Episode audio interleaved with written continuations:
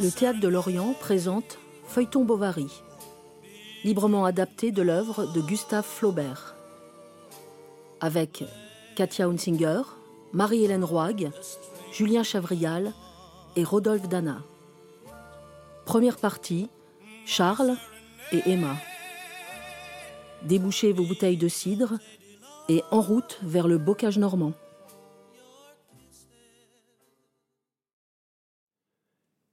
Une nuit, ils furent réveillés par le bruit d'un cheval qui s'arrêta juste à la porte. La bonne ouvrit la lucarne du grenier et parlementa quelque temps avec un homme resté en bas, dans la rue. Il venait chercher le médecin. Il avait une lettre. Cette lettre, cachetée d'un petit cachet de cire bleue, suppliait M. Bovary de se rendre immédiatement à la ferme des Berthaud pour remettre une jambe cassée. Vers quatre heures du matin, Charles, bien enveloppé dans son manteau, se mit en route pour les Berthaud. Encore endormi par la chaleur du sommeil, il se laissait bercer au trot pacifique de sa bête. Quand elle s'arrêtait d'elle-même, dans ces trous entourés d'épines que l'on creuse au bord des sillons, Charles, se réveillant en sursaut, se rappelait vite la jambe cassée et il tâchait de se remettre en mémoire toutes les fractures qu'il savait. La pluie ne tombait plus. Le jour commençait à venir, et sur les branches des pommiers sans feuilles, des oiseaux se tenaient immobiles, hérissant leurs petites plumes au vent froid du matin. La plate campagne s'étalait à perte de vue, et les bouquets d'arbres autour des fermes faisaient à intervalles éloignés des taches d'un violet noir sur cette grande surface grise qui se perdait à l'horizon dans le ton morne du ciel. Charles, de temps à autre, ouvrait les yeux puis, son esprit se fatiguant et le sommeil revenant de soi-même, bientôt il entrait dans une sorte d'assoupissement où ses sensations récentes se confondant avec ses souvenirs, lui-même se percevait double, à la fois étudiant et marié, couché dans son lit comme tout à l'heure et traversant une salle d'opération comme autrefois. L'odeur chaude des cataplasmes se mêlait dans sa tête à la verte odeur de la rosée. Il entendait rouler sur leurs tringles les anneaux de fer lits et sa femme, Héloïse, dormir. La fille de M. Rouault, Emma, en robe de mérinos bleu garnie de trois volants, vint sur le seuil de la maison pour recevoir M. Bovary, qu'elle fit entrer dans la cuisine où flambait un grand feu. Charles monta voir le malade. Il le trouva dans son lit, suant sous ses couvertures, et ayant rejeté bien loin son bonnet de coton. La fracture était simple, sans complication d'aucune espèce, et Charles n'eût osé en souhaiter de plus facile. Une fois le pansement fait, le médecin fut invité, par M. Rouault lui-même, à prendre un morceau avant de partir. Charles descendit dans la salle, au rez-de-chaussée. Deux couverts, avec des timbales d'argent, y étaient mis sur une petite table, au pied d'un grand lit en baldaquin revêtu d'une indienne à personnage représentant des Turcs. On sentait une odeur d'iris et de drap humide qui s'échappait de la haute armoire en bois de chêne faisant face à la fenêtre. Par terre, dans les angles, étaient rangés debout des sacs de blé. Il y avait, pour décorer le salon, accroché à un clou, au milieu du mur, dont la peinture verte s'écaillait sous le salpêtre, une tête de Minerve au crayon noir, encadré de dorures, et qui portait au bas, écrit en lettres gothiques, à mon cher papa. On parla d'abord du malade, puis du temps qu'il faisait, des grands froids, des loups qui couraient les champs la nuit.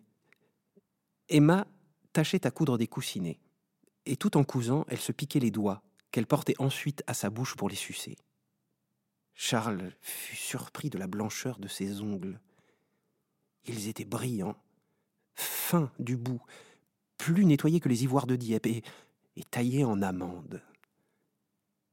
Emma ne s'amusait guère à la campagne, maintenant surtout qu'elle était chargée presque à elle seule des soins de la ferme.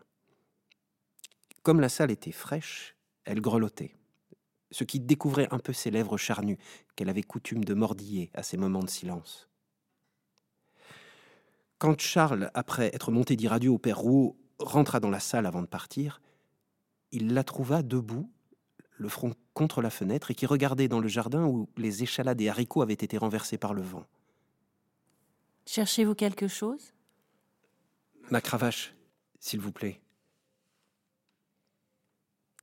Et il se mit à fureter, sur le lit, derrière les portes, sous les chaises. Elle était tombée à terre, entre les sacs et la muraille. Emma l'aperçut, elle se pencha sur les sacs de blé. Charles, par galanterie, se précipita, et comme il allongeait aussi son bras dans le même mouvement, il sentit sa poitrine effleurer le dos de la jeune fille courbée sous lui. Elle se redressa, toute rouge, et le regarda par-dessus l'épaule en lui tendant son air de bœuf. Au lieu de revenir au Berthaud trois jours après, comme il l'avait promis, c'est le lendemain même qu'il y retourna. Tout du reste alla bien. La guérison s'établit selon les règles, et quand au bout de 46 jours, on vit le père Rouault qui s'essayait à marcher seul dans sa masure, on commença à considérer M. Bovary comme un homme de grande capacité. Le père Rouault disait qu'il n'aurait pas été mieux guéri par les premiers médecins d'Ifto, ou même de Rouen. Dans les premiers temps que Charles fréquentait les Berthaud, Héloïse, son épouse, ne manquait pas de s'informer du malade. Mais quand elle sut qu'il avait une fille, elle alla aux informations. Et elle apprit que mademoiselle Rouault, élevée au couvent chez les Ursulines, avait reçu, comme on dit, une belle éducation, et qu'elle savait, en conséquence, la danse, la géographie, le dessin, faire de la tapisserie et toucher du piano. C'est un comble. C'est donc pour cela que tu as la figure si épanouie quand tu vas la voir, et que tu mets ton gilet neuf au risque de l'abîmer à la pluie. Oh, cette femme, cette femme. Par lassitude, Charles cessa de retourner au Berthaud. Héloïse lui avait fait jurer qu'il n'irait plus la main sur son livre de messe après beaucoup de sanglots et de baisers et dans une grande explosion d'amour. Il obéit donc. Mais la hardiesse de son désir protesta contre la servilité de sa conduite. Et par une sorte d'hypocrisie naïve, il estima que cette défense de la voir était pour lui comme un droit de l'aimer. Huit jours après, comme Héloïse étendait du linge dans sa cour, elle fut prise d'un crachement de sang.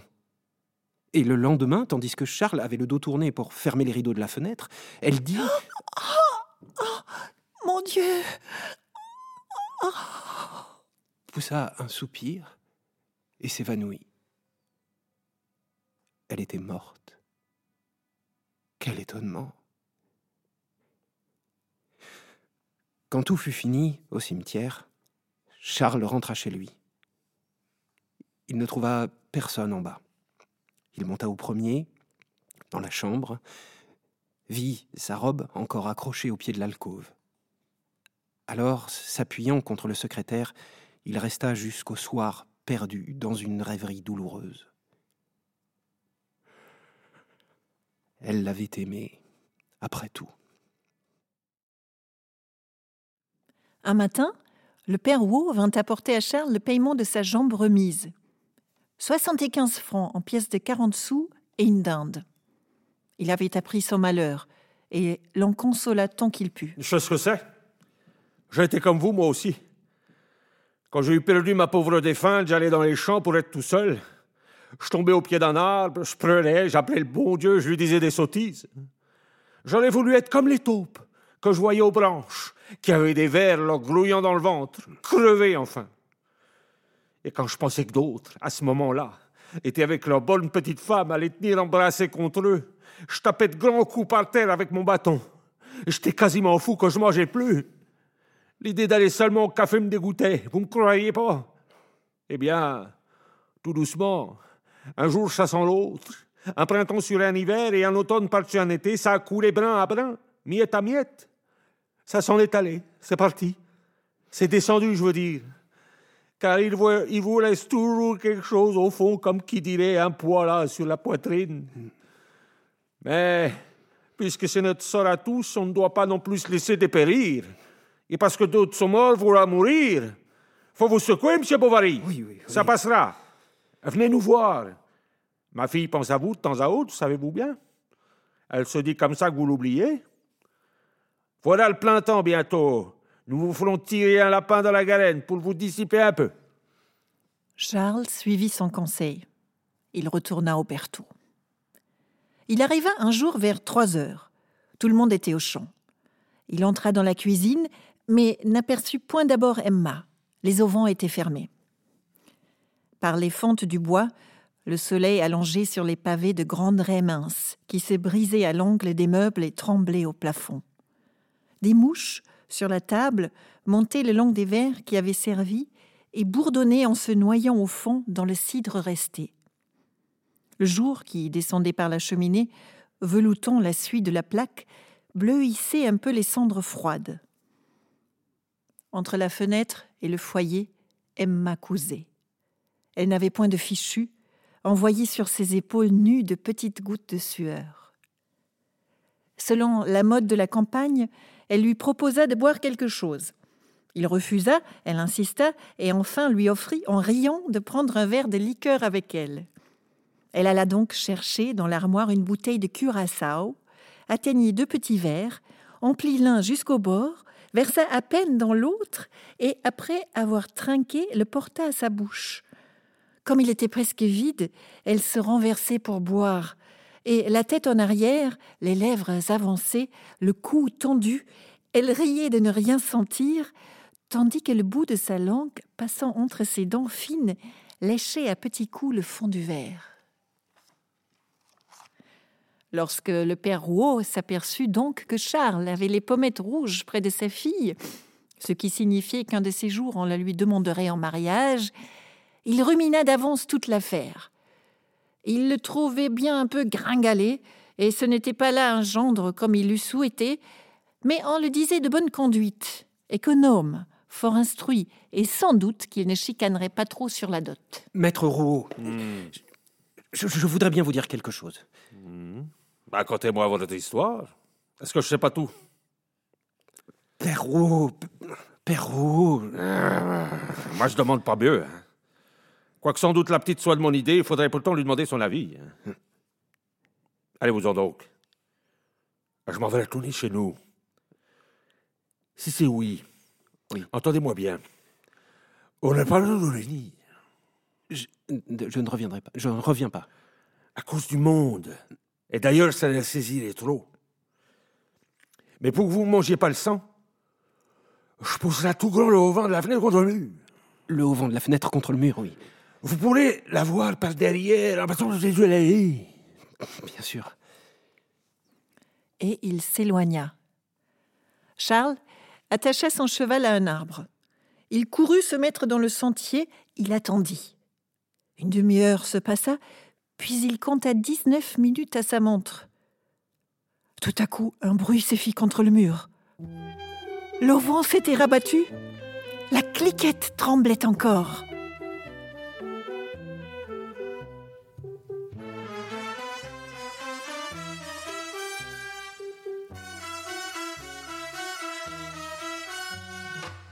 Les conviés arrivèrent de bonne heure dans des voitures. Carriole à un cheval, charaban à deux roues, vieux cabriolet sans capote, tapissière à rideaux de cuir, et les jeunes gens des villages les plus voisins dans des charrettes où ils se tenaient debout, en rang, les mains appuyées sur les ridelles pour ne pas tomber, allant au trot et secouer dur. On avait invité tous les parents des deux familles. On s'était raccommodé avec les amis brouillés. On avait écrit à des connaissances perdues de vue depuis longtemps. Les dames, en bonnet, avaient des robes à la façon de la ville, des chaînes de montres en or, des pèlerines à bout croisés dans la ceinture, ou de petits fichus de couleur attachés dans le dos avec une épingle et qui leur découvraient le cou par derrière.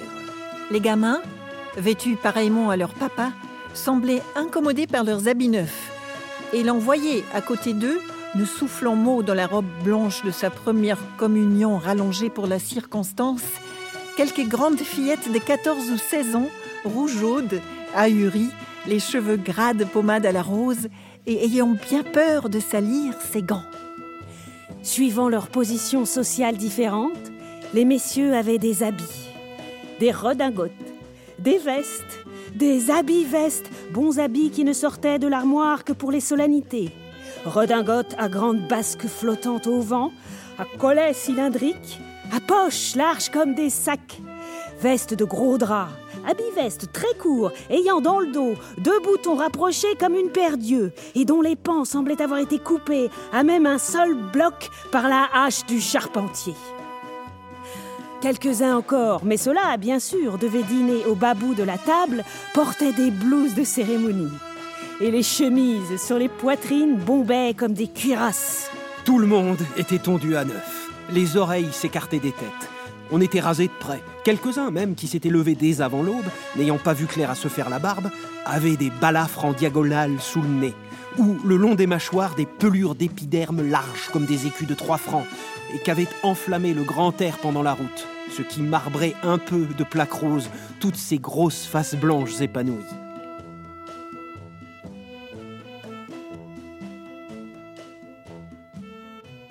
La mairie, se trouvant à une demi-lieue de la ferme, on s'y rendit à pied, et l'on revint de même une fois la cérémonie faite à l'église. Le cortège, d'abord uni comme une seule écharpe de couleur, qui ondulait dans la campagne, s'allongea bientôt et se coupa en groupes différents qui s'attardaient à causer. Le ménétrier allait en tête avec son violon empanaché de rubans, les mariés venaient ensuite, les parents, les amis tout au hasard, et les enfants restés derrière, s'amusant à arracher les clochettes des brins d'avoine. La robe d'Emma, trop longue, traînait un peu par le bas. De temps à autre, elle s'arrêtait pour la tirer, et alors délicatement de ses doigts gantés, elle enlevait les herbes rudes avec les petits dards des chardons, pendant que Charles, les mains vides, attendait qu'elle eût fini. Le père Rouault, un chapeau de soie neuf sur la tête, donnait le bras à Madame Bovary mère. Quant à Monsieur Bovary père, qui, méprisant au fond tout ce monde-là, était venu simplement avec une redingote à un rang de boutons d'une coupe militaire, il débitait des galanteries d'estaminet à une jeune paysanne blonde. Les autres gens de la noce causaient de leurs affaires ou se faisaient des niches dans le dos, s'excitant d'avance à la gaieté, et en y prêtant l'oreille, on entendait toujours le crin-crin du ménétrier qui continuait à jouer dans la campagne. C'était sous le hangar de la charretterie que la table était dressée. Il y avait dessus quatre aloyaux, six fricassés de poulet, du veau à la casserole, trois gigots et au milieu un joli cochon de lait rôti flanqué de quatre andouilles. Aux angles se dressait l'eau de vie dans des carafes. Le cidre doux en bouteille poussait sa mousse épaisse autour des bouchons, et tous les verres d'avance avaient été remplis de vin jusqu'au bord. De grands plats de crème jaune, qui flottaient de même au moindre choc de la table, présentaient, dessinés sur leur surface unie, les chiffres des nouveaux époux en arabesque de noms pareils. On avait été chercher un pâtissier à Yvetot pour les tourtes et les nougats. Il apporta lui-même au dessert une pièce montée qui fit pousser des cris. À la base, d'abord, c'était un carré de carton bleu figurant un temple avec portique, colonnade et statuettes de stuc tout autour, dans des niches constellées d'étoiles en papier doré. Puis se tenait au second étage un donjon en gâteau de Savoie, entouré de menus fortifications en angélique, amandes, raisins secs et quartiers d'orange. Et enfin, sur la plateforme supérieure, qui était une prairie verte où il y avait des rochers avec des lacs de confiture et des bateaux en écales de noisettes, on voyait un petit amour se balançant à une escarpolette de chocolat dont les deux poteaux étaient terminés par deux boutons de rose naturel en guise de boules au sommet. Jusqu'au soir, on mangea. Quand on était trop fatigué d'être assis, on allait se promener dans les cours ou jouer une partie de bouchon dans la grange. Puis on revenait à table. Quelques-uns vers la fin s'y endormirent et ronflèrent.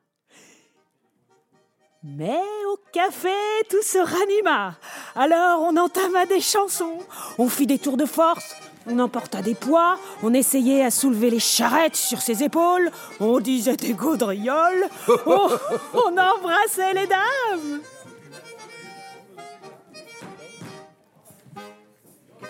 Madame Bovary-Mère n'avait pas desserré les dents de la journée. On ne l'avait consultée ni sur la toilette de la bru, ni sur l'ordonnance du festin. Elle se retira de bonne heure. Son époux, au lieu de la suivre, envoya chercher des cigares à Saint-Victor et fuma tout en buvant des grogs au kirsch, mélange inconnu à la compagnie et qui fut pour lui comme la source d'une considération plus grande encore. Le soir, pour partir, les chevaux gorgés d'avoine jusqu'aux naseaux eurent du mal à entrer dans les brancards. Ils ruaient, se cabraient, les harnais s'écassaient, leur maître jurait ou riait.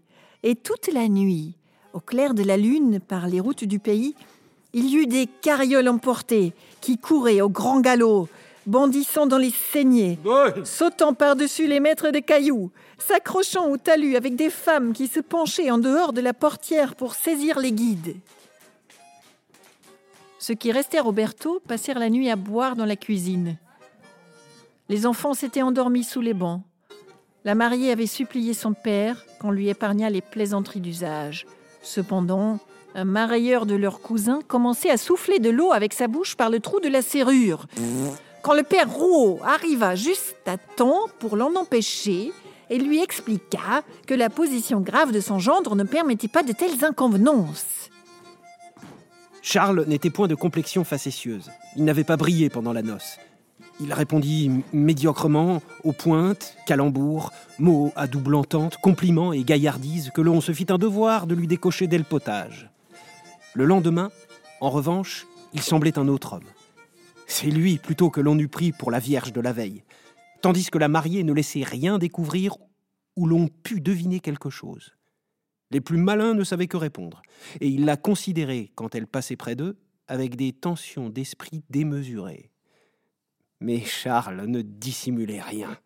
Il l'appelait ma femme, la tutoyait, s'informait d'elle à chacun, la cherchait partout, et souvent il l'entraînait dans les cours où on l'apercevait de loin entre les arbres qui lui passaient le bras sous la taille et continuait à marcher à demi penché sur elle en lui chiffonnant avec sa tête la guimpe de son corsage.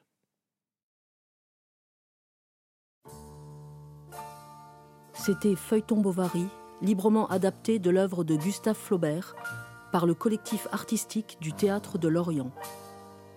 Enregistrement et mixage Yannick Offray, post-production Valérie Sigouard et Rodolphe Dana.